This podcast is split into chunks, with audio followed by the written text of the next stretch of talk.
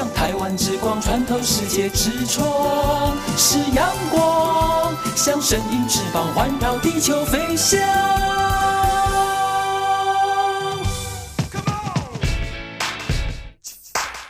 创新生活，用心思考，让我们来给台湾 new 一下。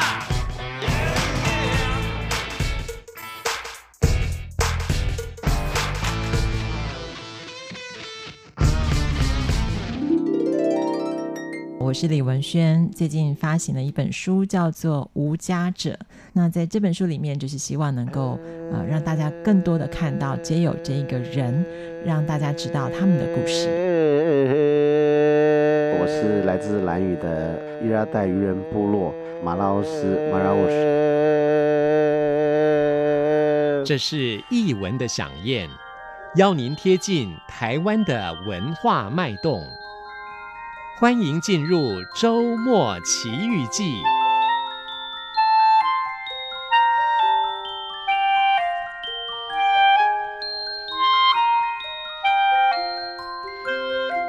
欢迎朋友收听周末奇遇记，我是吴祝玉，在空中陪伴你。这里是中央广播电台台湾之音。说到了，随着医学科技的日益进步，大幅延长人类的寿命了。那么过去呢，我们总会追求延长寿命的观念，现在也变成了要转变成为如何活得老也活得好的整体的规划了。其实谈到呃，在台湾来说，我们特别观察到了，大家开始认真的思考熟龄生活应该怎么样来计划，还有就是身体应该如何来养护，人际关系应该如何整理等等的问题。当然，在台湾，公部门也订定了相关的这个法令，提供向年长者各式各样的服务跟补助了，也希望能够营造一个友善的环境，让大家都可以活得自在，老得自在，也老得快活了。那么在今天的节目里，呃，透过我们的这个漫游书海，将和大家来谈谈如何防癌抗老了。特别专访了，这是更新健康管理专科学校的赖明侯教授，和大家一起来做分享。身为营养专家的他，将提供给大家一个最好的良心的建议。好的，进行漫游书海之前，先来听首歌曲，这是李荣浩所演唱的《就这样》。是的，听完今天的节目，请你就这样跟我们来饮食。好，来听这首好听的歌曲。待会儿漫游书海，赖明宏教授和大家一起推荐跟分享。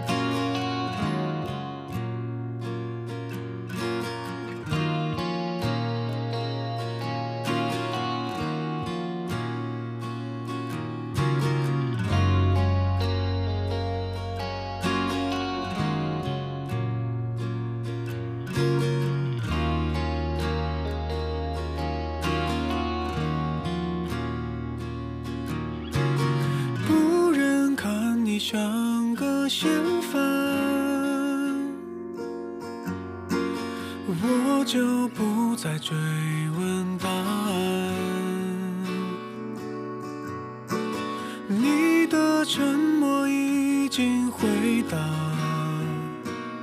够直接了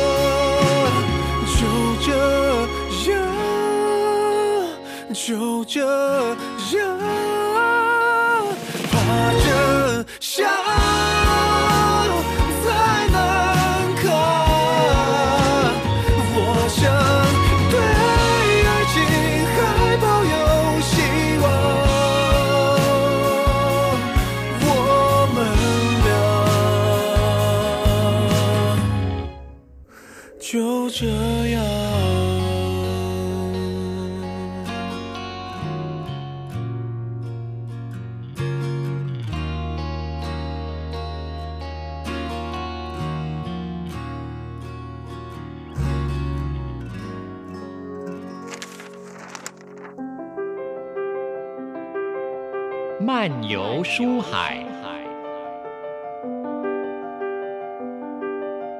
各位听众朋友，大家好，啊，我是赖明宏，目前服务于更新健康管理专科学校。那今天很高兴能够跟听众朋友来推荐我的一本新书，啊，这本书叫《防癌抗老食疗先修班》。那这本书呢，介绍了各种的医学知识以及日常生活中一些。癌症的包括了癌症的现况，还有营养基本概念和怎么样建立正确饮食的观念，那还有正呃如何选择正确的食物。那另外我们也希望啊，因为我们看到很多人都得到呃去年很多名人得到一些癌症，那如何防癌，如何抗老，那就是希望借由这本书能够介绍给大家一些简单的防癌概念。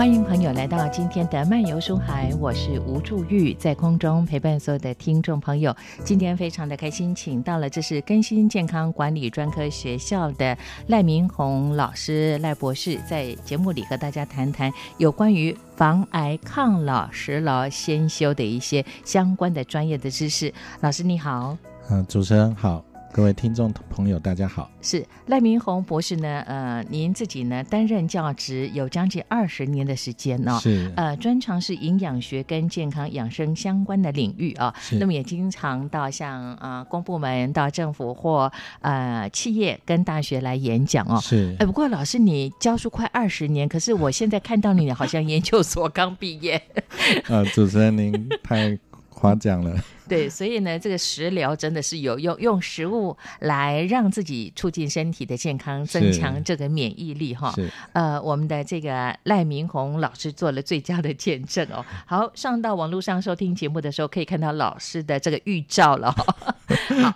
老师，其实这本书由三明出版的《防癌抗老食疗先修班》，其实谈的是您教学多年，包括您接触的经验当中所做的一些分享啊、哦。是我看到这本书呢，严格来说，你把它分为两大区块啊，一个就是呃如何建立正确的饮食观念，那么另外一个区块谈的是如何选择正确的食物啊。刚才你特别提到，其实，在台湾来说，癌症几乎是成为呃我们最主要的致命的原因了，不管是哪一种癌症。对，嗯哼，因为从民国呃七十二年开始，嗯哦，那那个癌症就已经变成我们国人十大死因的第一位。嗯，哦，那从呃将近三十七年、三十八年的历史都是排名第一。那其实对我们国人影响健康很大，对，每年也造成很多人的死亡。对，所以大家应该要好好的正视这个问题。没错，老师就您自己教学，包括您自己在专业上所做的一些统计跟观察来说的话，呃，现在我们看到啊，像这个。呃，卫生署其实也有相关的一些资料，卫福部啊，他们有这样的资料统计。比方说，女性来讲，乳癌是蛮多的罹患的状况。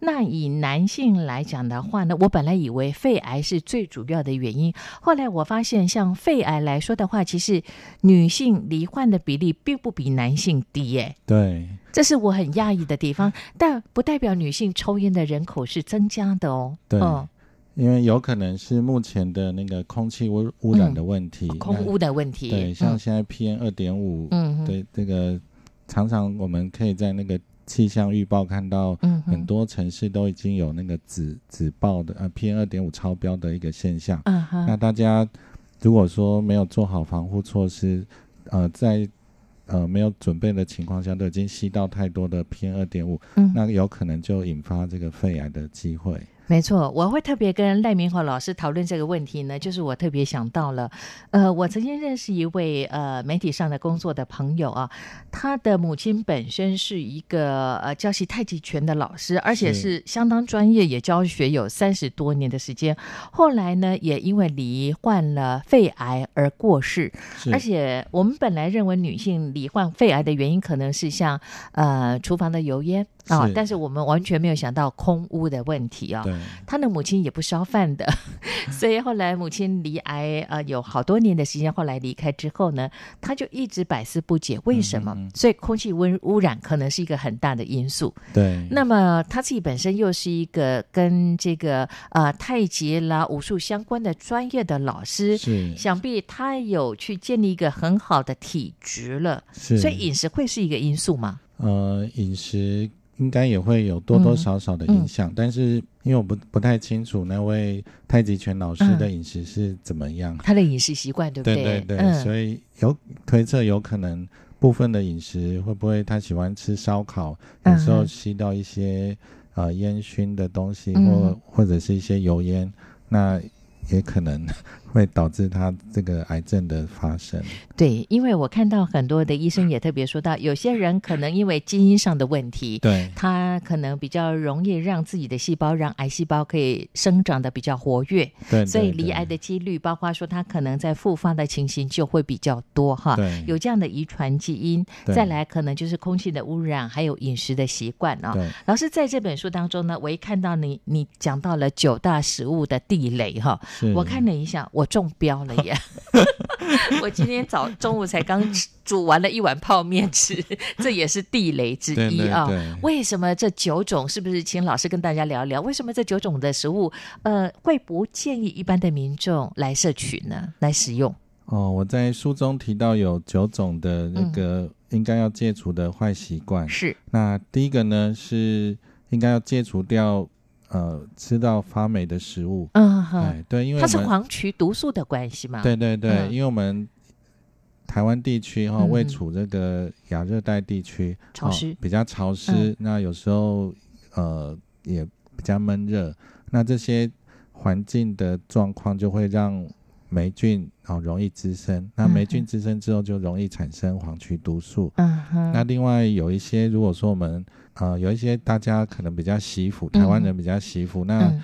该吃完的餐点没有吃完，就会冰在冰箱。那冰在冰箱，如果时间放久一点，有时候一些微生物它也会滋生，那会产生一些病呃一些病病菌或者是一些毒素出来。嗯、那这样都会诱发我们体内的一些不好的一些。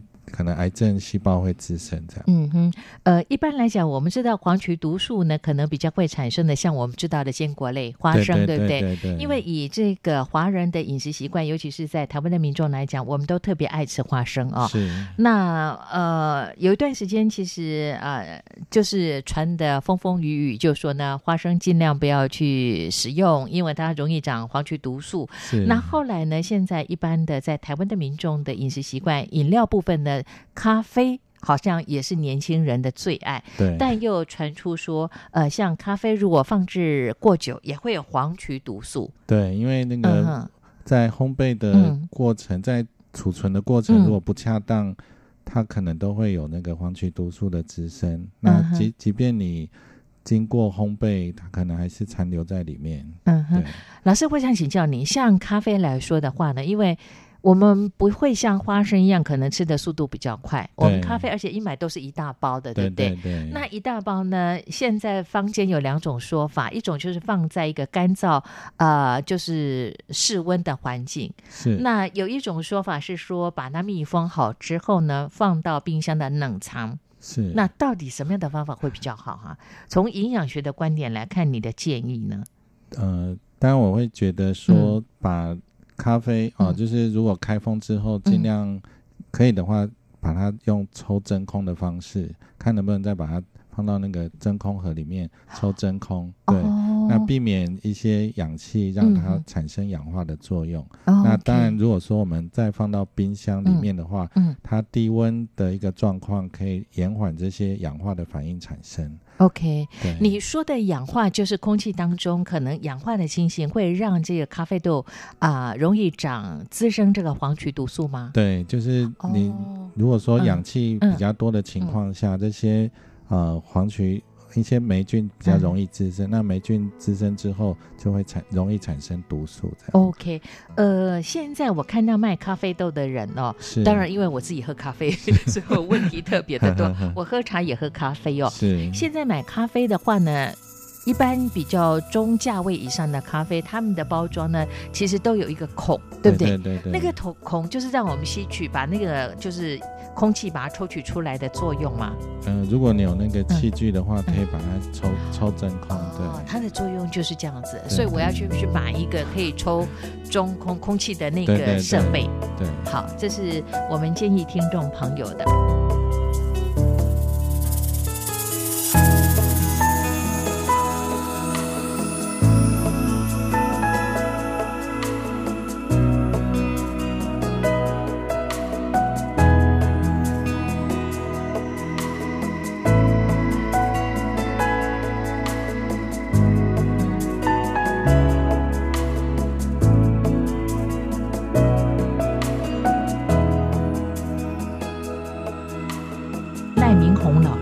好，九种坏习惯呢，要去避免的。比方说，我超爱吃泡面，最近又哈韩剧哈，韩剧的泡面煮着看起来特别的香，但是你也建议大家，其实这也是一种坏习惯。对，因为泡面还有一些罐头食品，虽然食用的方呃使用起来很方便，但是它里面有时候添加了很多的食品添加物。嗯，那这个食品添加物摄取太多，其实对我们身体而言都不太好。因为举例说，像它里面有一些抗氧化剂，像 BHA B H A B H T 等等，嗯，那这些都已经被证实有呃致癌的一些疑虑了。嗯，所以我们还是建议，如果说时间许可的话，可以吃食物的原来形态，嗯、就是原形食物，嗯、这样对身体会比较好一点。好，对，呃，我想请教这个赖明宏博士赖老师，老师您自己平常的饮食习惯，因为你教营养学，你到底吃不吃泡面？你老实说。呃，其实我比较很少吃泡面。哦，你真的很少吃啊？对对对。哦，今年冬天我特爱吃，因为看韩剧的关系，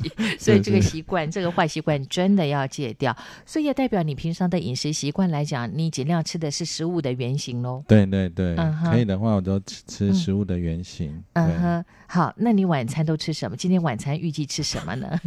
我很好奇，在你家里头。嗯、呃，因为我有一个很好的老婆哈，她、嗯 哦、她都会帮我。都会帮我准备那个，嗯、因为老婆本身也是营养师啊，她、嗯、所以她会帮我料理健康的这个餐点。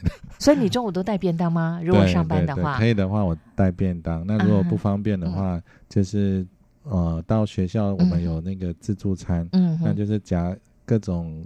颜色丰富的这个菜肴，嗯，对，这样来食用。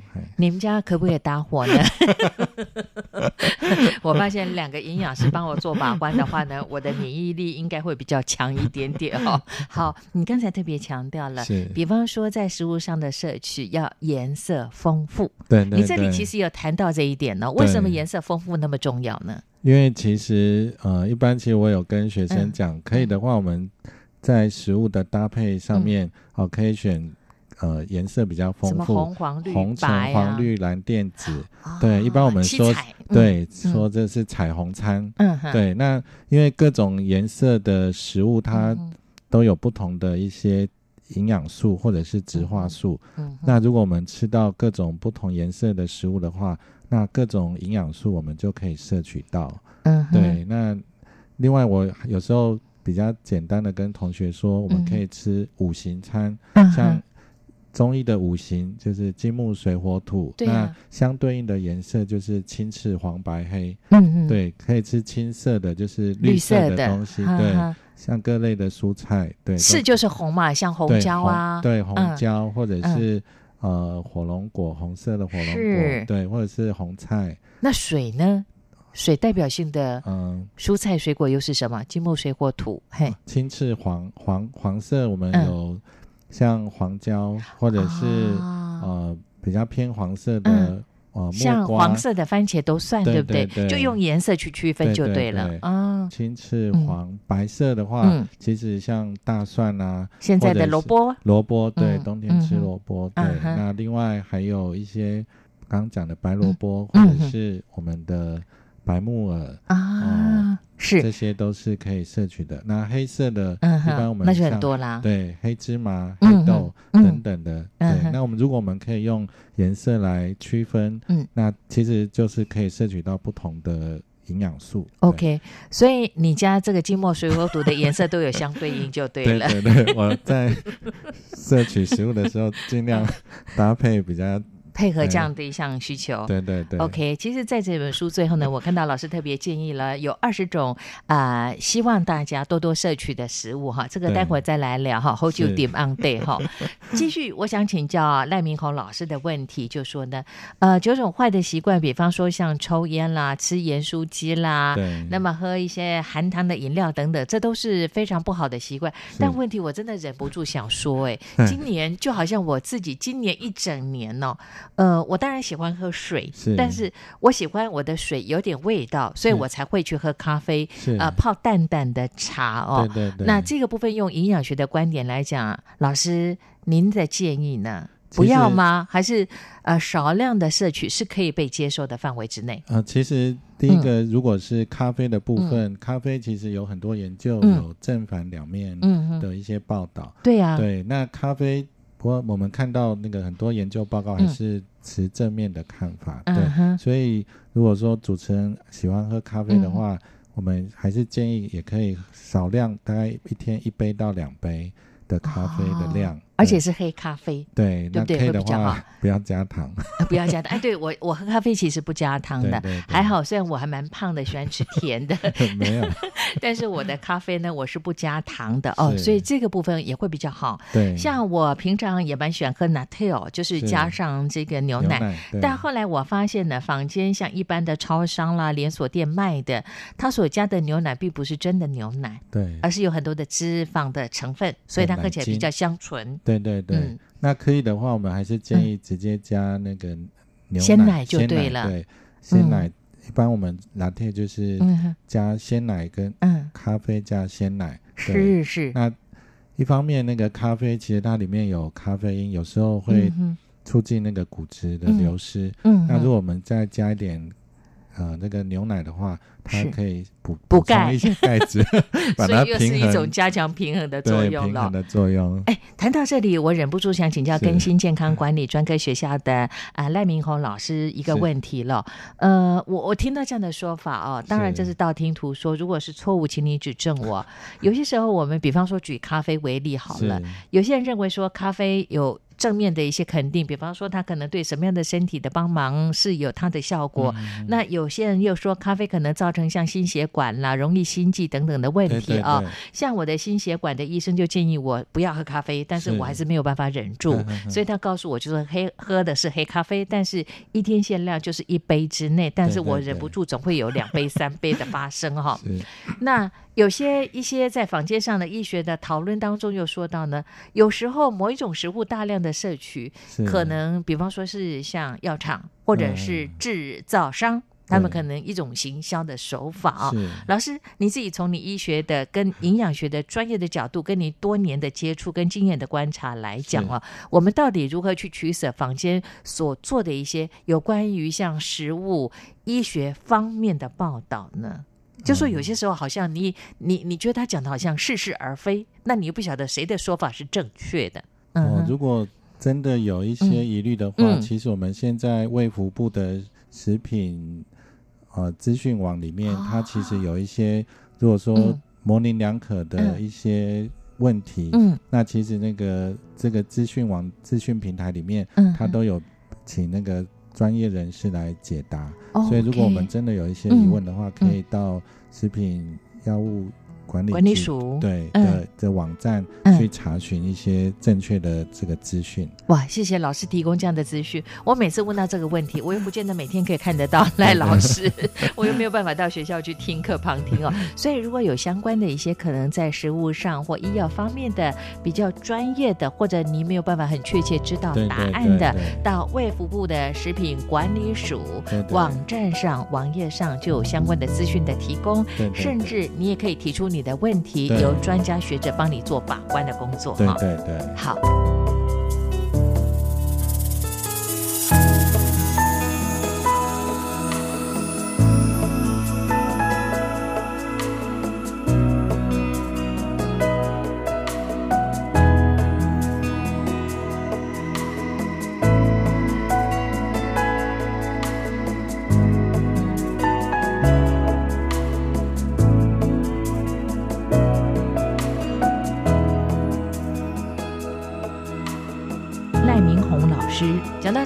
又讲到水了。是喝水的话呢，其实在这本书里特别提到了，呃，水在我们我们人整个人的人体，其实有百分之五十五到百分之七十是有这个水的成分在，对不对？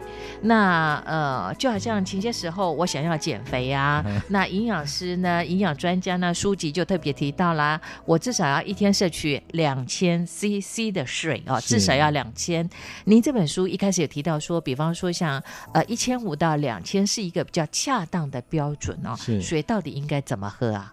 呃，一般我们身体的这个水分大概占我们体重的这个五十五到七十五 percent。嗯，那不同的年龄层啊，其实它体内的水分的含量是不一样的。嗯，那像。小朋友刚生出来的婴儿，他可能会高达七十几 percent。嗯，那随着年龄的增加，体内的一个保水的一个状况可能会没有那么好。嗯，所以会体内水分的量会越来越低。嗯，对。那像老人家有时候到五十几到五十到五十五左右。嗯哼，对。那一般如果说体内缺水，一般会用口渴来表示。嗯哼，那但是，一般如果我们还是不建议到口渴的时候才来喝水，嗯、所以我们会建议一天我们大概就是喝一千五到两千 CC，那大概每小时可以补充一点水，就是说。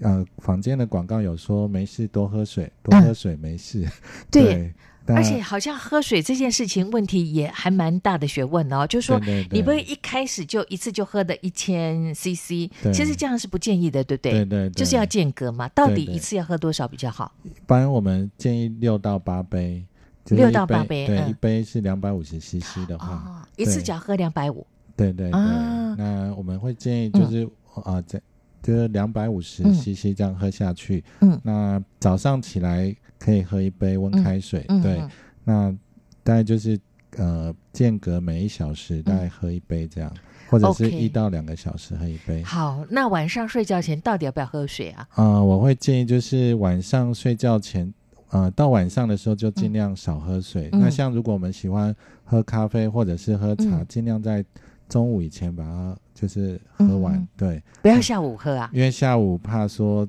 影响睡眠的关系吗？还是？第一个，如果说你喝咖啡或茶里面的咖啡因会让你情绪比较高涨，嗯，那有时候有些人会影响到睡眠的那个、哦，就是他想要睡觉的时候反而睡不着，嗯，所以会建议可能在中午以前可以的话，把这个你喜欢喝的咖啡或茶，嗯、有一些刺激性的咖啡因的这些饮料把它喝完，嗯，对，那。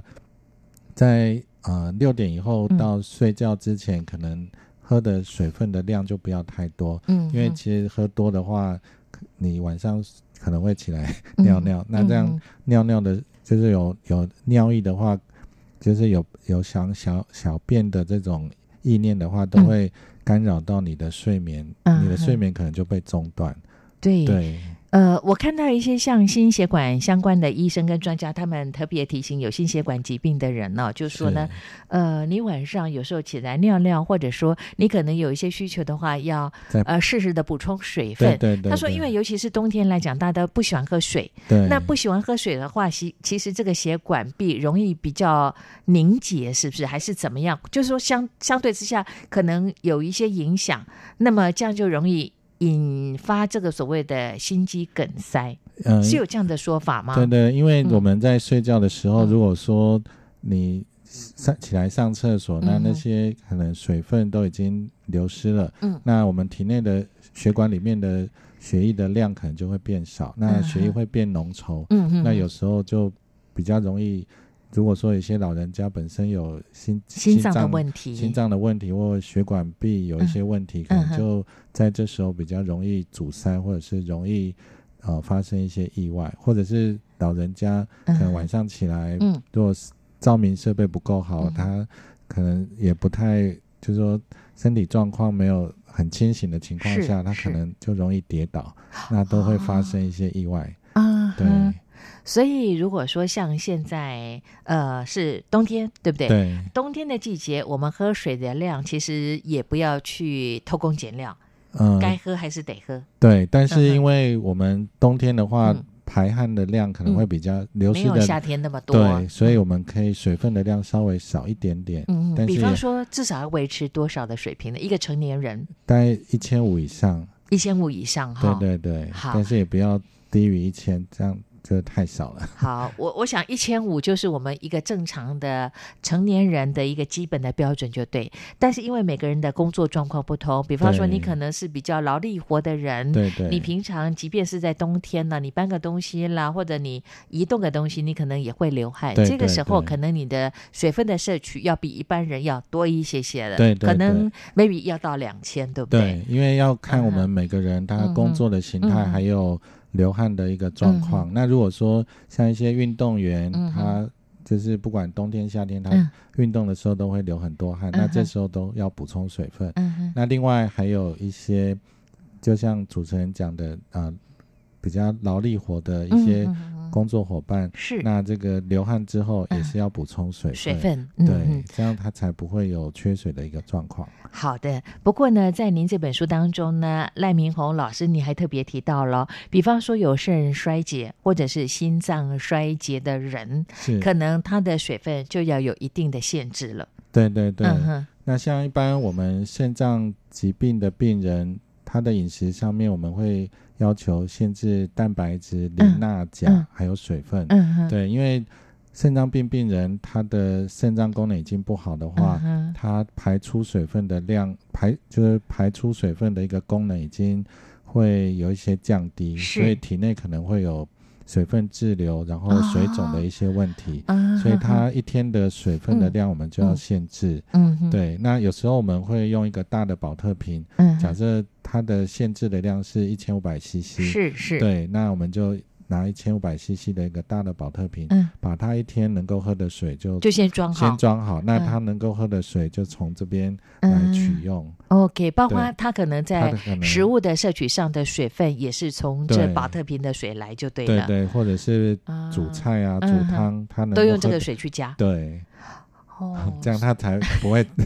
就是超过它的这个饮水量、嗯、哦，它是有限制的哈、哦。对，对对，难怪呢。我们看到很多像有糖尿肾脏问题的朋友呢，他们容易看起来人是浮肿的，对对对，就是他的水没有办法排泄出来嘛。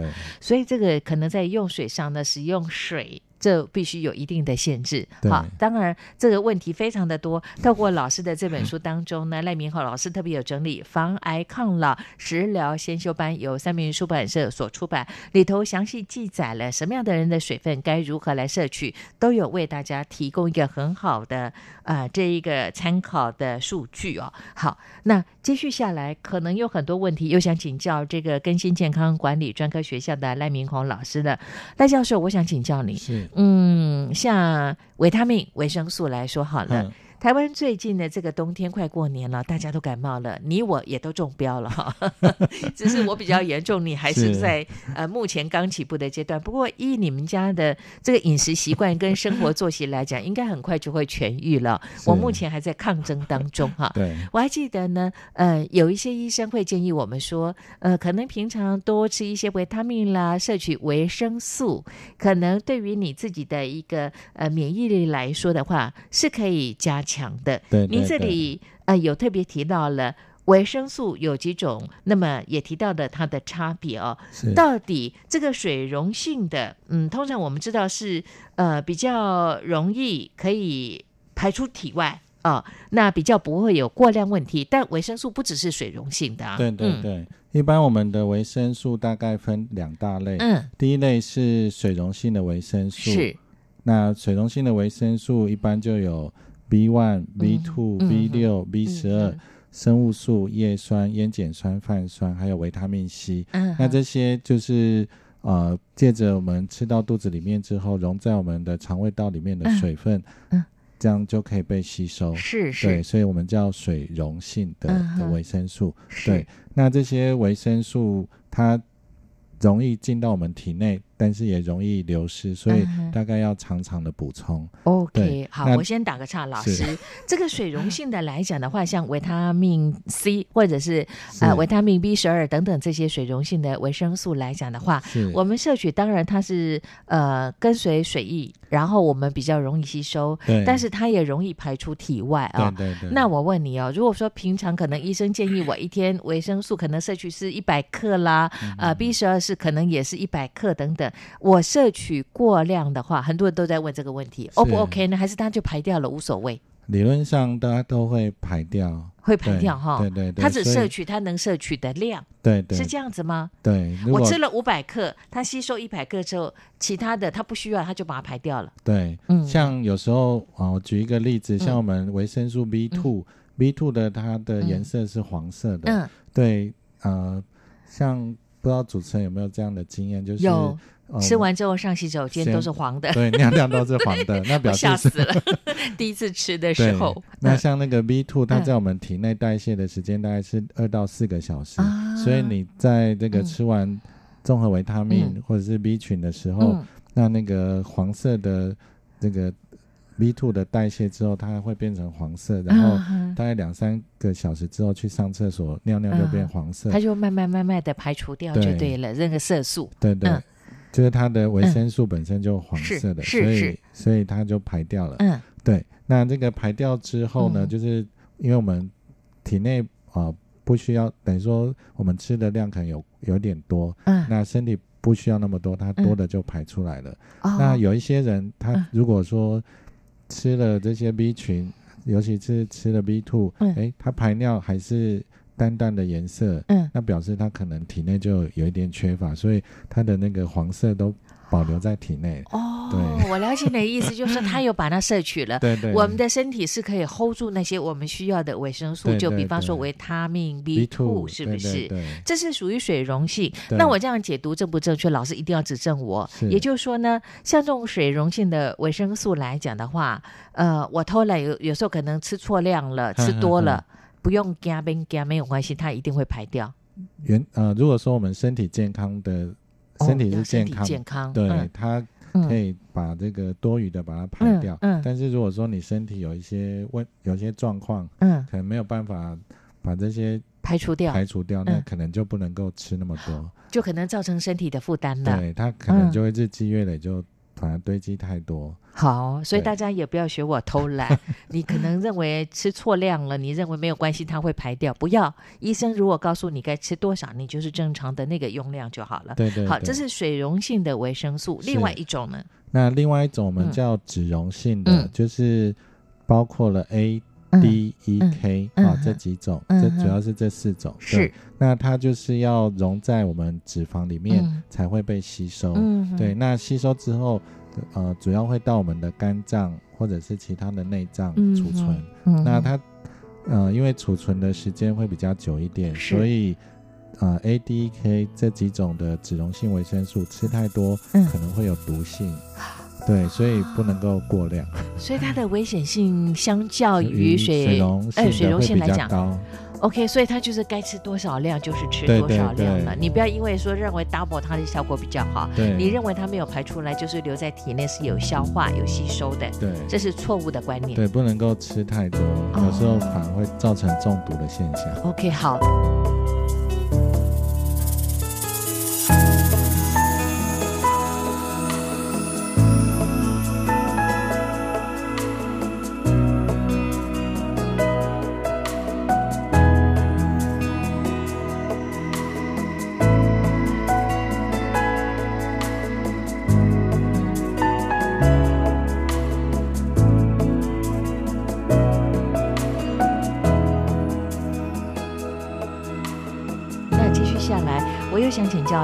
老师这个问题了：到底这种维生素的摄取，是，我们是要用那种口服的？因为现在有很多口服的所谓的健康食品，对不对？是是，但很多的营养师呃都会强调说呢，其实天然的雄厚，就是天然的食物当中就已经有了哈。对对。那你觉得怎么样比较好呢？从营养学的角度上来观看，嗯，其实这个问题我也思考很久。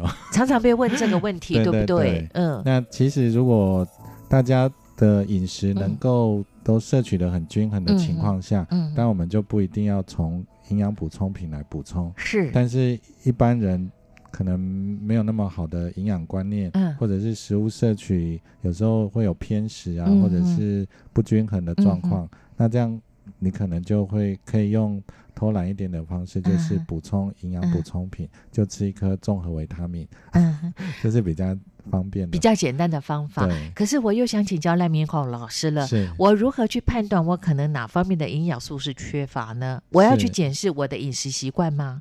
就是我每天可能呃用一个礼拜的时间稍微去呃 review 一下，去检视一下我平常的食物的摄取的状况，还是怎么样去判断？呃，如果要比较快速的来判断我们有没有营养素的缺乏，其实可以到检验所去抽血，然后就是把各种体内的这个营养素在血液中的值可以呈现，嗯这是比较快的方法。OK，那另外呢，啊、有一些营养素嗯。啊，维生素缺乏的时候，它常常会有一些啊症状嘛。一？些症状嗯来产生。嗯。对，像有时候我们这个如果刷牙，嗯，刷一刷，哎，你吐出出来的？吐出来的泡泡，哎，怎么变成奶昔的颜色？啊就是红色的啊话，哈，表示我们牙龈会出血。嗯，对，那这牙龈出血有可能就是你维他命 C 缺乏，哦，不够那，让我们的牙龈组织比较脆弱，嗯所以你刷牙的时候就会有出血的状况。嗯，那另外像啊，如果说你维生素 A 缺乏，有时候你晚上看东西可能就不太清楚，是，那这就是我们所谓的夜盲症啊。对，那像有时候，如果我们 B two 缺乏的话，哎，你的嘴角或是你的呃，就容易破耶。对，比较容易破裂。对，我们叫口角炎。嗯嗯。对，如果说你有常常有这些状况出现的话，它也可以反映出我们是有缺乏一些维生素的一个。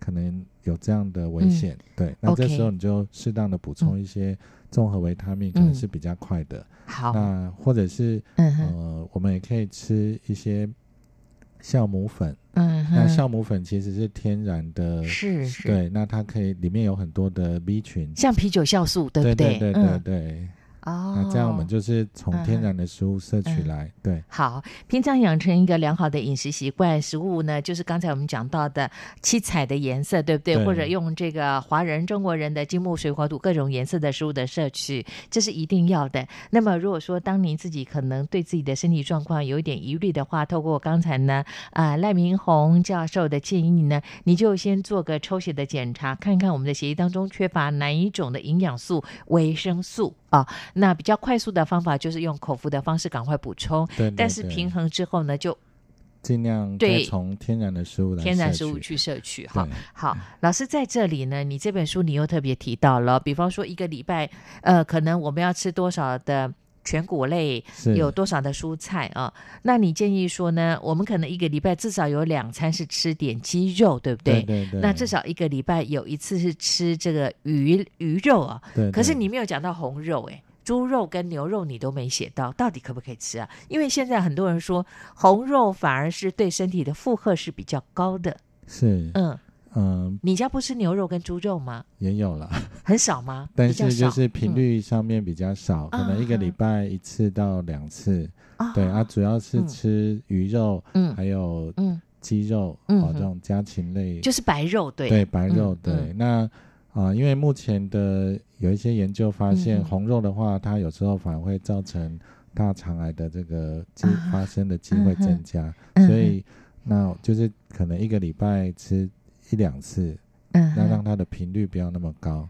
OK，不管是牛肉或猪肉，都是红肉类的。对对对。嗯、那另外烹调的方式当然也要注意，嗯、像一些烧烤的，嗯，可能它就更容易产生一些致癌物质。嗯，对。那这些啊、呃，本身红肉如果又再加上用烧烤的方式来烹调的话，嗯，那它就是更容易发生那个致癌的危险。所以这样的烹调方式，可能我就。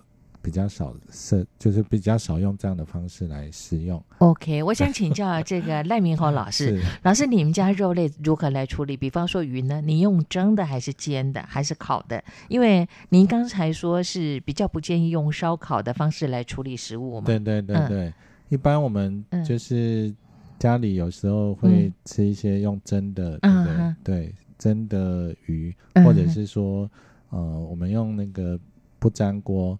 哦，那它用的油量干煎，干煎对，或者是让它本身它鱼类里面的油脂哦产生出来，那再加一点油，那这样就是不会摄取太油的太油的这个鱼类。OK，对。冒昧请教赖明宏老师，你有孩子吗？哎，没有，没有哈。因为我我为什么特别请教你这个问题呢？我曾经到一个呃同事家去做客，那小孩子说真的，因为像如果双薪家庭来说的话呢，一般在家里烧菜的时间并不多，可能就是假日哦，偶尔烧烧个一两顿哦。那孩子习惯上的外面的口味哦，看到妈妈烧的这一个肉类像鱼啊，他用蒸的哦，他就说很没有感觉，没有口感。是对，所以后来我发现呢，因为我们习惯外面的食物的那种呃大量的使用调味料，对，那么像这个大火，然后油量又多的话，呃，相对之下，其实我们的口味会被驯服了，对对对，养成这样的习惯了。对，嗯、我们可能如果都是外食的话，嗯、因为外食它为了要吸引客人的那个来食用，嗯、所以它。加了比较多的，都下重手，不下重手，可能客人会比较少。对呀，对，所以他他加了比较多的油啊、盐啊、调味料、酱油，对，然后各种的调味料，嗯，所以味道都特别香，而且它大火快炒的话，嗯。油量比较多，嗯。它炒起来会比较好吃，而且颜色会比较好看。对，是，但是如果我们长期这样食用的话，嗯。真的我们的口味会被养坏掉。对，真的是不利的，对不对？对？对对，嗯。所以可以的话，呃，当然我们是自己从就是从家家里开始就从小养成，就是不要太重口味，嗯偶尔让小孩子出去吃哦一些重口味的一些东西，但是就是次数上面不要太平常，太太频呃频率不要太高。好。对，呃，我们在今天的节目当中呢，特别请到了更新健康管理专科学校的赖明宏教授，在节目当中和大家谈谈呃正确的饮食观念。那么，透过他最近的这一本的新作《防癌抗老食疗先修班》呢，其实赖明宏老师提出了很多的良心的建议哦。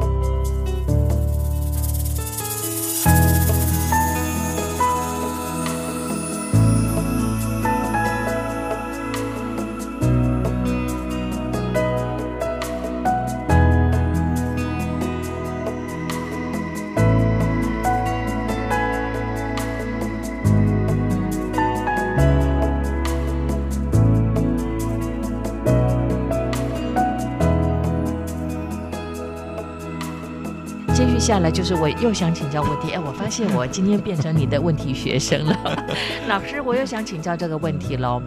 对我这个五年级生来说的话呢，我的妈妈以前的烹饪的习惯呢，会加所谓的味素味精，对不对？嗯那那个时候呢，我知道早期在那个时代来讲哦，其实如果你可以加点味素味精呢，代表你有这样的经济的能力。尤其是在我父母的他们那个阶段，呃，这样的调味料从日本传过来的，那后来在台湾的民众也养成这样的一项习惯了。是可是呃，这二三十年来，我们看到我们的饮食习惯又在改变了。很多的营养师建议说呢，其实用天然的味道甘味就好了。对对对比方说洋葱本身就会甜啦，你在煮的过程当中，可能你不要去加味精、味素啊，呃，加点那个呃洋葱啦，或者其他会有甜度的蔬果，对它就可以达到这样的效果。但是这几年我又看到了，嗯有些人又提出不同的见法说，适时的去摄取有必要，也没有问题哈。老师从营养学的角度上来看，你怎么看？哦、味精这个嗯东西其实就是它是化学的嘛？它是合又说又是合成提合成的炼的，合成的东西。嗯那吃了之后，有些人会有一些、嗯。呃不太好的感觉，嗯，有对反应了，对，有嗯。一些有反应。嗯。那在以前像呃欧美的话，嗯有所、吃了味精之后，有所谓的中国餐馆症候群，就是嗯一些外国人平常没有吃到这些嗯东西，嗯啊，他们吃了中国人炒的菜之后，好像说会心悸，对是不是？心悸或者是嗯各种不舒服的状况就会出现，所以才会有这样的那个说法。是是对，，那呃，你的建议呢？我的建议的话，嗯就是可以的话，尽量用天然的嗯食材哈、它其实每一种食材都有不同的味道。嗯那如果说要加一呃有一些鲜味的话，嗯，其实我们像那个香菇、香菇类的哦它去香菇地对不对？对对，对，香菇干燥以后干燥，以后，嗯。那或者是它拿去煮汤，嗯，那都都会有一些鲜味产生。像昆布，对对，昆嗯布像日本的那个昆布汤，嗯呃嗯，像火锅的时候，呃，煮嗯。煮火锅的时候，我嗯们加一个昆布的话，嗯，熬汤它也是也感觉那个汤头都比较有那个鲜甜的对。滋味，对对对。那如果我嗯们有时候嗯。加那个呃白萝卜啊、红萝卜，嗯还有一些苹果啊，你去熬汤，是那个汤汁就有那种鲜鲜甜味。没错，像苹果加上干贝的话呢，其实去煮这个鸡汤就非常好吃了哈。当然成本比较高了，但味精一小瓢没多少钱，可能这也是考量。这也是成本的考量。嗯，但为了身体健康，还是尽量不要去使用，对不对？对对好，对台湾呢，最近我们看到像素食业者啦，各种的餐饮业呢，呃，就是掌声响起啊，这个涨是涨价的涨哈，对，所以我们真的建议听众朋友呢，呃，尽量在家里去料理简单的食物，其实并是没那么困难，对不对？对对对，嗯哼，你们家通常煮一顿晚餐要花多少的时间？因为你们都是吃最简单、最方便的方法。嗯，对对对，那其实烫青菜吗？用烫的。呃，青菜嗯有时候真的是用烫的，嗯烫完之后嗯再、就是再淋点橄榄油，淋点橄榄油上去，嗯、那让它那个颜色还有味觉，嗯、味觉的。感受会比较好一点，嗯、对，OK，对。老师，其实，在你这本书当中，生命出版的《防癌抗老食疗先修班》当中，是。后面我刚才就说到了，提供了二十种多多摄取的食物哦。对对，对对，这二十种食物呢，都是我非常非常喜欢吃的，是。番茄啦、南瓜啦、地瓜啦、呃花椰菜嘛，哦，是。这个都是呃建议我们的一般民众多多去摄取的食材哦。对，对，老师，为什么这几样的食物是这么样的好呢？像我翻到了芦笋，它就有抗氧化、抗肿瘤的蛮好的一个食物的呃疗养的方式。对，嗯、那其实我会推荐这二十几种的这个食材哈、就是呃有研究发现这些食物多吃的话，其实它都有抗癌的一些、嗯、抗癌的一些作用了。嗯，所以我会建议大家有时候可以把这些像地瓜啊、番茄、洋葱、花椰菜、哦大蒜、苹果。葡萄、芭乐等等哦，都尽量用在你的这个日常生活的食材当中。哦，哦有时候你也可以列个表，嗯、把它贴在那个冰箱外面。这是好方法。对，那今天是不是有吃到这个、嗯嗯、呃地瓜了？就勾一下，勾一下。哦，每个礼拜换一张，对不对？对对对。啊、哦，有吃到我就勾一下。对。那像你啊、呃、列到了像豆腐啦、丝瓜啦、姜黄啦、苦瓜啦，呃，像茶叶、乳酸菌、菇类对对对、海藻类等等哦，这个要有一定的限制的摄取的量吗？还是它是比较 OK 的？因为平均摄取就好。平均摄取就好，嗯、因为这些都是天然的食物。嗯所以你只要这个平均摄取就可以了哈。嗯。那其实我们呃卫福部呢有给就是一般的民众有一个每日饮食指南。嗯。好，就是每天要吃六大类的食物。嗯。哦，分别要吃几份？嗯。其实我们也可以照着这个原则去。都有那个整理了哈。对对对对。那像那个。水果类呢，一天吃二到四份，你就可以从我们二十六种食材里面、嗯、哦。那今天是换着吃就对了，对对，换着吃，轮流吃，对。啊，可以了解哦。您您这样讲，我就想到我去看我的医生啊，心血管的医生呢，他每次看完之后呢，就叫我哎，这次看叫我要吃这个奇异果，下回又叫我要多吃洋葱，他都偷偷从他抽屉拿出来看了，瞄了一眼卫福部的这个资料。对，对，对，不用偷看，赖明华老师的这本书呢，呃，防癌抗老食疗先修班里头写的清清楚楚，提供给大家来参考了哈。好，当然其实就是适当的摄取最重要。对对对，嗯、那偶尔破一下戒也没关系、嗯，因为如果说你太久没吃，嗯，呃，反而会很想吃。那很想吃，嗯、不不知道你会不会就是破戒之后开始大吃？嗯，你会吗？呃。现在养成比较不会这样的，已经养成一个很好的习惯了，对，对，对，对不对？已经很少了，嗯、对。但是偶尔就是跟朋友出去吃饭的时候，啊，就是。客随主便，哦、okay, 就是对，要就是可能有一些呃聚会聚餐或者是应酬呢，可能就没有办法自己去做一些选择。对，对，这个部分挑你比较觉得安全的食物来摄取，对，这是 OK 的。那平常饮食习惯呢，多在家里开火，对不对？如果说家里头有小朋友的话，更是努力的建议，对，嗯、呃，不要让孩子适应了素食的或者是外面的呃又油又腻的餐厅的饮食，他可能要调回来花的时间会更多了。哈，好像大肠癌其实也是在台湾的民众罹癌的几率是蛮高的，这都是跟饮食习惯有关。没错。好，老师这本书呢提出了良心建议，提供给大家来参考。对，谢谢。这是更新健康管理专科学校的赖明宏赖教授，在今天老师和大家做这么多的建议跟分享哈。是。老师我在讲啊，你就要听哦，好不好？谢谢赖明宏老师，祝你新年快乐。谢谢主持人，那也祝福各位听众朋友新年快乐。见，再见。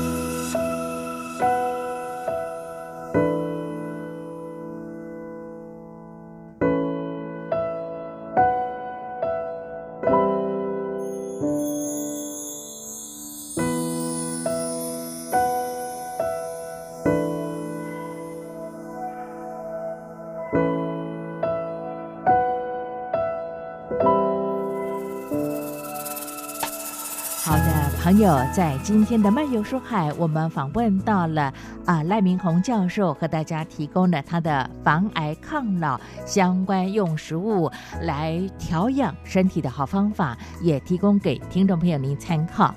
那么听完节目之后，有任何建议想给我，都可以用 email 方式跟我联络，相当的方便。我的 email address 是 wcy at rti 点 org 点 tw 啊，欢迎朋友提供您的建言了。看看时间，节目又接近尾声了，感谢朋友你的陪伴，别忘了下周的周末奇遇记，吴祝玉和你在空中再相会，我们下礼拜空中见。